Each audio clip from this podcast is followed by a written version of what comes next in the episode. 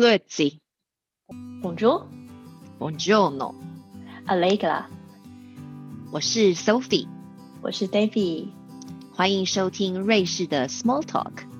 来跟我们一起聊聊瑞士生活的酸甜苦辣吧。大家好，欢迎收听瑞士的 Small Talk 节目，我是 David，我是 Sophie。非常感谢大家对我们第一集节目播出后的反馈和鼓励，所以我们现在要做第二集了。我妈听了呢我们的节目，结果她竟然说她女儿笑得太大声了，吓到她了。所以我们今天要走气质路线，我一定要好好当一位主持人，尽量不要笑得太大声。好，大家好，今天这集的节目就是要来访问我们瑞士的 Small Talk 节目的另外一位主持人 Sophie。今天的访问主题就是在瑞士当 S 北专业人士有多爽。好，我们欢迎 Sophie。大家好，谢谢 Debbie 的开场。我觉得在我们今天讨论这个题目之前，我想先提醒大家，因为今天的题目是在瑞士当专业人士有多爽。嗯，我们等一下讨论的内容，其实很多都是在网络上找到的资讯。啊，还有我个人的经验分享。那因为我不是人力资源的专家，我也不是找工作咨询的专家，所以今天的谈话单纯是想跟大家分享我的经验，同时也希望能够带给你们一点希望。原来找到一份可以发展的工作，并不是遥不可及的。对，好，非常谢谢 Sophie 一开场给我们打个预防针。好。接下来我有很多的题目要问 Sophie 哈，因为 Sophie 她曾经在英国和瑞士读过书，所以我想呃，请问 Sophie 呢，你觉得在这两个国家读书有什么差异呢？比如说钱，钱应该蛮重要的一个话题，钱或者是读书的环境、教授之类的。先回答这个问题之前，Debbie，因为这些都是有一点久远的事情了，所以我会把我的年份告诉大家，同时可能大家也会知道 我们的年龄或是我的年龄。虽然我们上一集好像也说过了，嗯，就是我想先说说学费的部分，因为我在英国读的是硕士，然后在瑞士完成的是博士学位。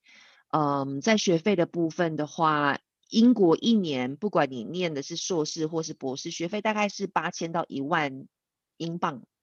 那换算以目前的汇率换算成台币，大约是三十到四十万台币左右。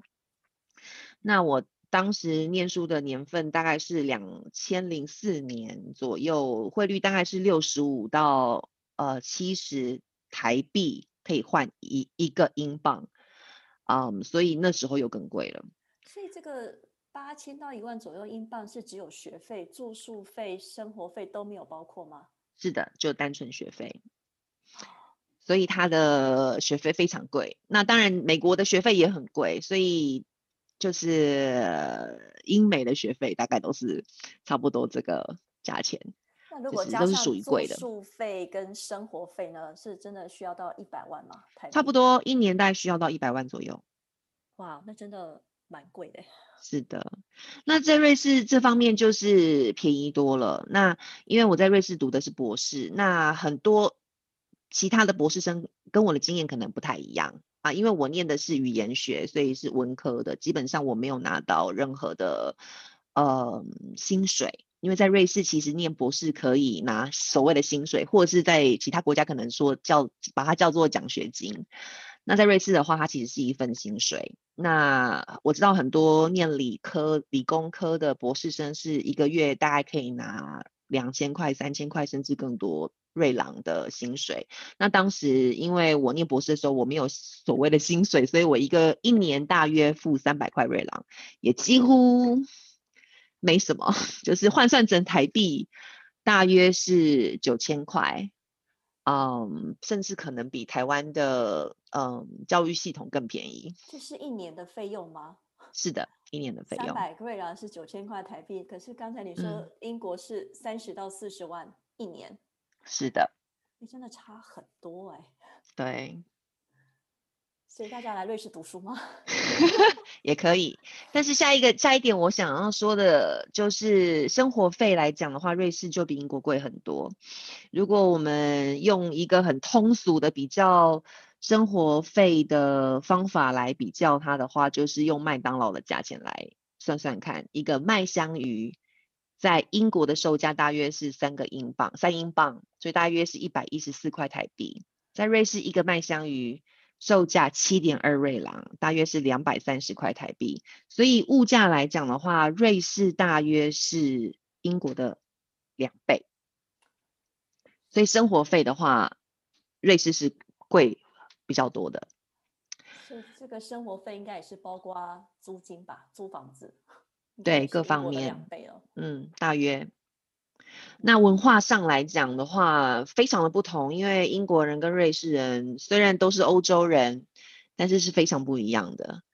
呃，如果要问文化上哪里最不同的话，我觉得我如果想要举一个我最有感的例子，那就是对于新的人事物的态度很不同。我觉得英国人比较。呃，容易接受新的人事物，所以某个某个方面来说，因为我自己在英国四年的经验，比较容易交到英国的朋友，然后他们也会对你来自哪里好奇，或者是有时候我们就会分享大家各个国家不同的食物。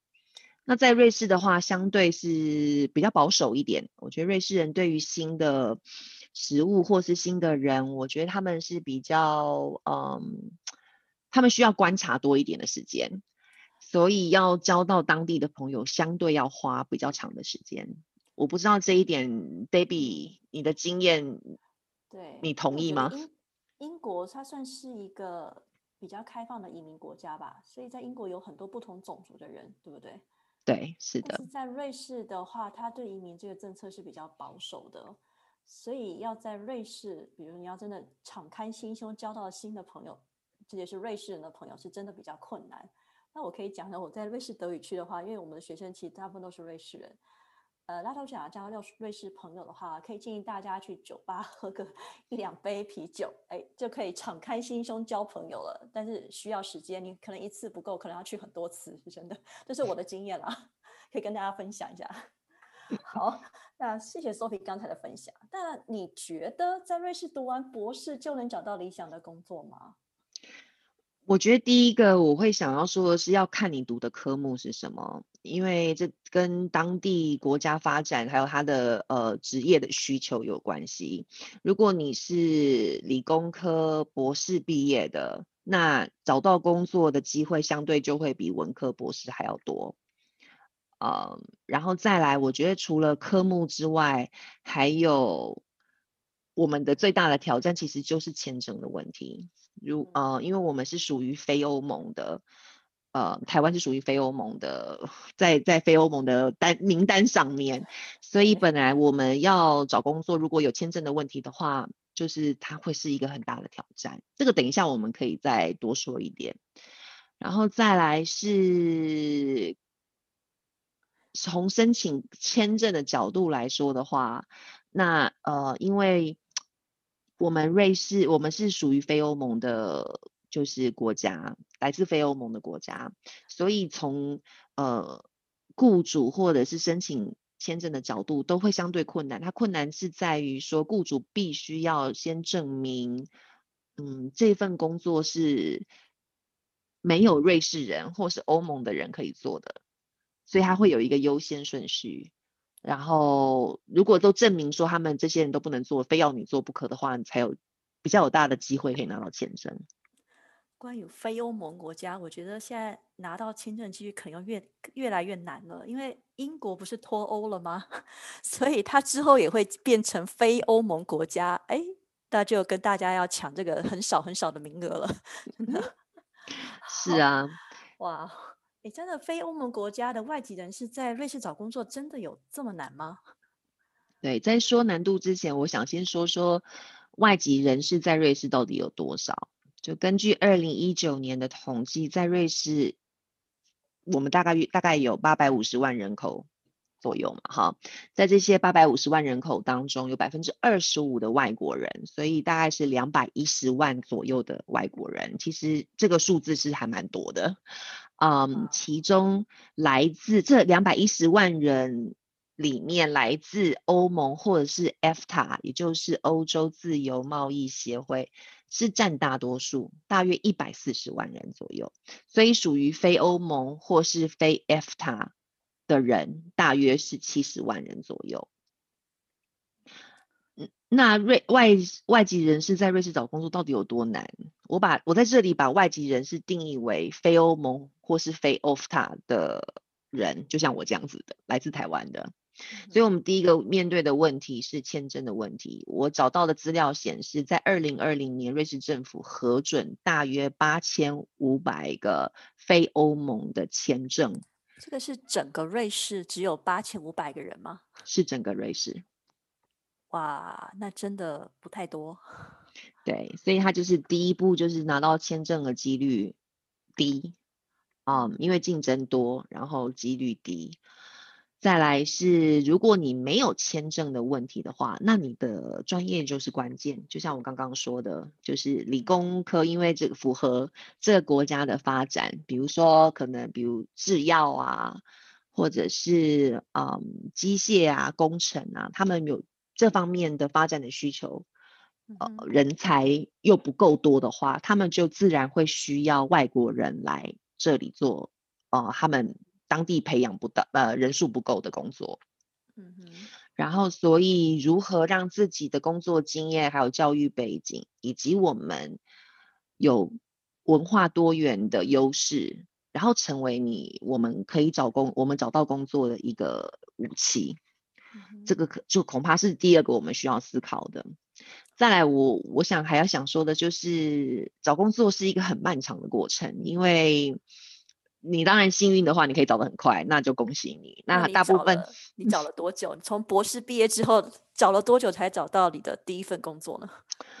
就是第一份正职的工作大约半年，然后因为这半年当中大概投了也不下几十封的求职信，那这个现在就是线上申请的嘛，那被拒绝或者是你根本没有听到消息是家常便饭。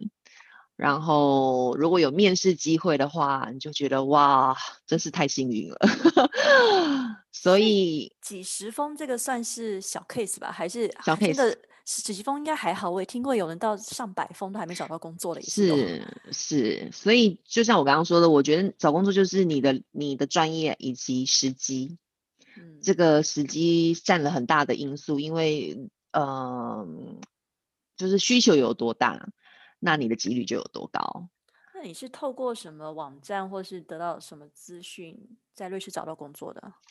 现在，嗯，其实蛮多的网络上都有这样子的功能，包括了 LinkedIn，然后 Jobs.ch，或者是有一些人力中介的公司，比如说 Universal Job，或者是猎人头公司。猎人头公司比较不是我们能够主动找的。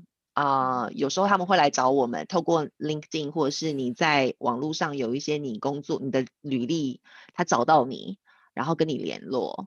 嗯，我的经验里面，LinkedIn 是非常好用的，而且我自己也蛮在上面也蛮活跃，基本上，嗯，更新你的就是你的履历，然后就是经历，然后很多猎人头或是人力中介的公司会透过 LinkedIn 找到你。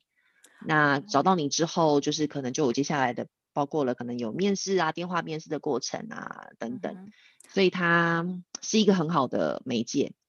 对，我觉得我同意，LinkedIn 真的不错。所以大家如果有 LinkedIn 的话，请您去更新一下你们的档案、你们的等于是工作经验，而且呢，建议大家一定要拍去付钱去照相馆拍一张比较你知道正式的工作照。诶这个真的蛮重要的，因为大家还是这个年代还是会看一下外表啊。大家如果有看过 Sophie 的工作照，哇，你大家可以去推开网站上看一下。我必须说，我第一次看到那张照片的时候，我就觉得哇，Sophie，你要选立委吗？啊，我已经投你了，你动算了。真的是太专业了，很专业。花点不也不算小钱，哎，其实也没有很贵，不会贵，不会很贵，就花点钱，但是算是一种投资吧，对不对？对，而且你可以用很久啊。我看到很多人在那个 LinkedIn 上的照片，感觉已经那个年久失修了，但是还是继续使用美照。但是对它是一个很好的。对，照片是很需要的，照片是非常需要的。为了找到你下一份工作，所以还是要去更新一下，随时去更新一下你的工作经历。好，那我想知道，Sophie，你们为什么会到瑞士来找工作？因为是因为瑞士的专业人士薪水非常高吗？因为我据我所知，很多人，很多瑞士的邻居们，就是法国、德国那些人都会跑来瑞士抢工作。对，关于薪水的部分，我想从三个方向来讨论。第一个是瑞士的平均薪资大约是六千到七千一个月，嗯，当然每一个州不太一样，有钱的州，比如说像苏黎世就会比较高，生产力比较低的州的话，那数字当然就比这个还要低一点。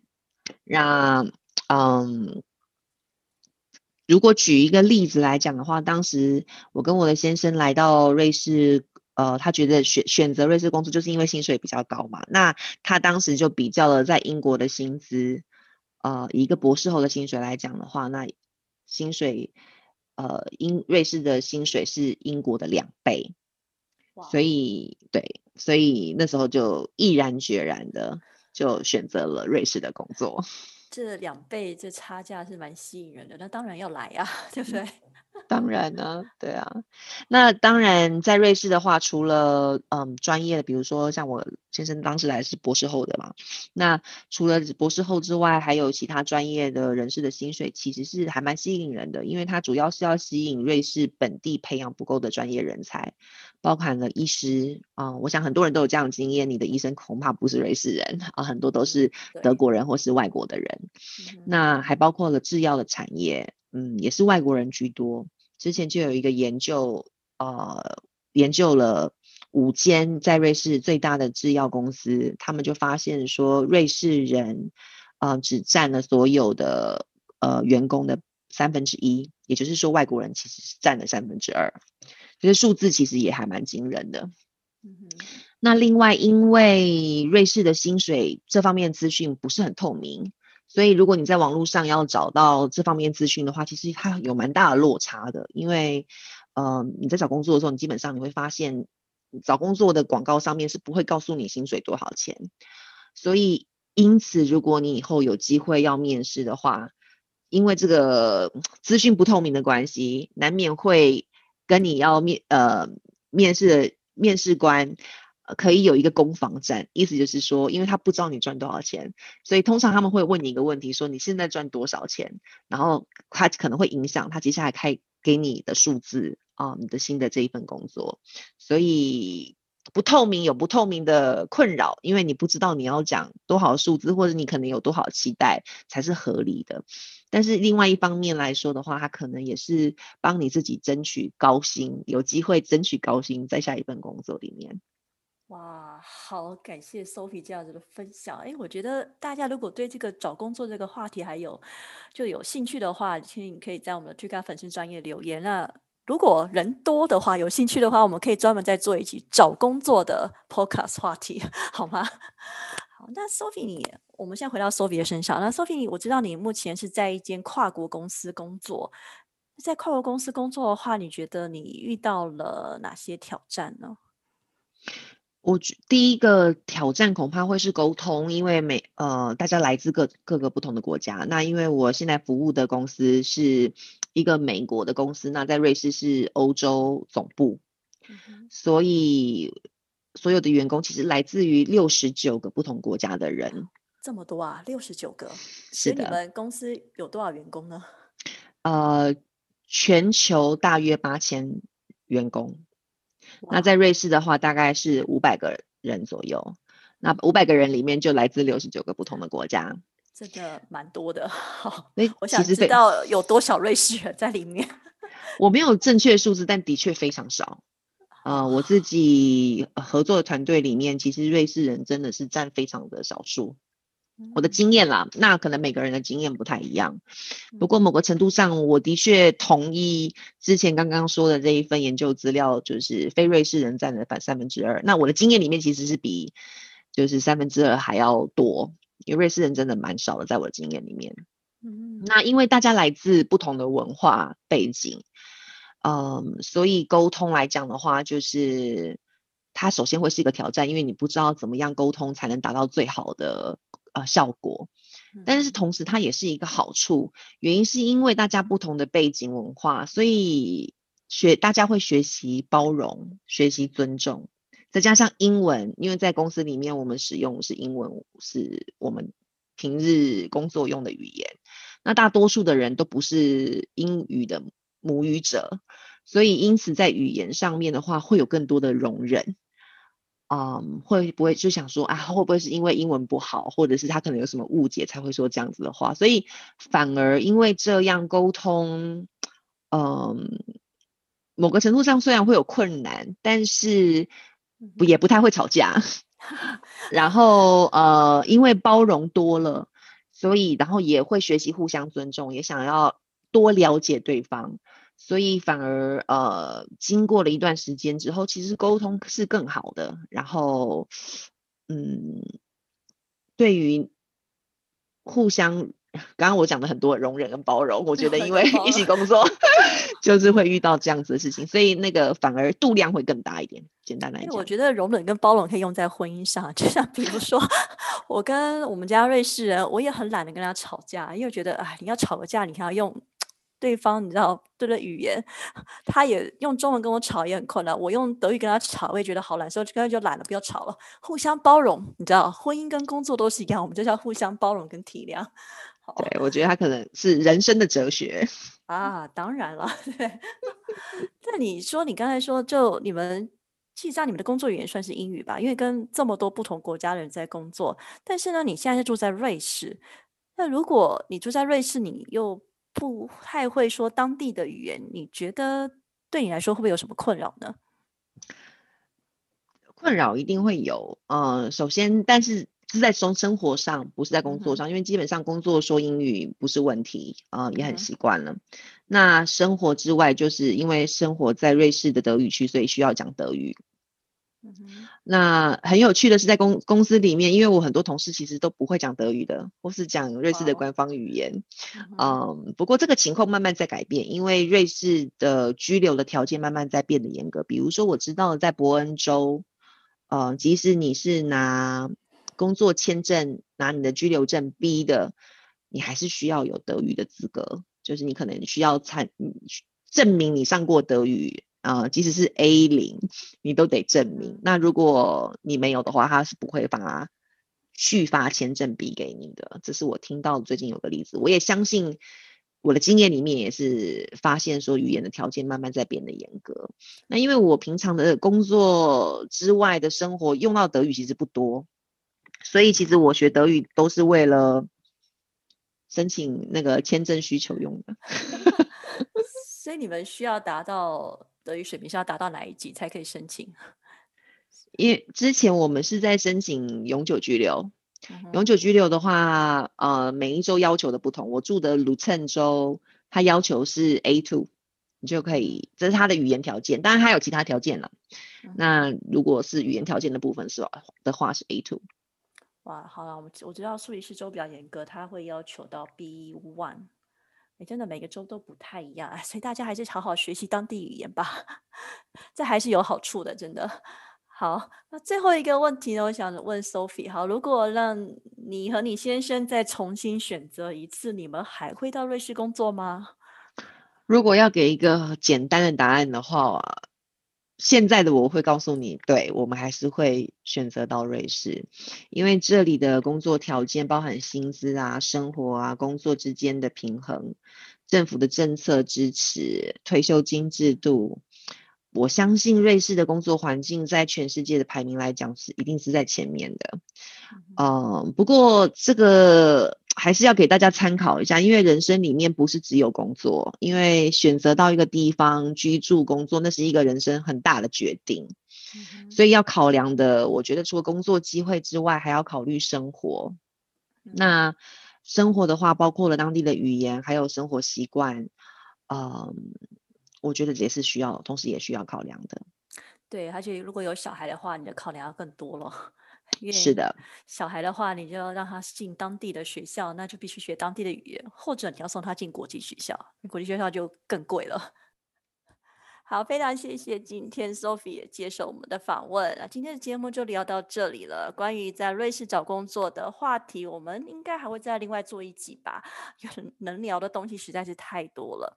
那还有其他的问题，比如说你对这集的内容有任何的问题，对 Sophie 的工作或者是在瑞士生活有任何的问题，或者对她怎么认识她老公 有一些呃想法的话，因为我知道了，她是因为牛肉面就被她老公骗走的那种。好好，都欢迎你们写 email 或者到我们推卡脸书专业留言给我们哦。好了，我们下次再见，拜拜，拜。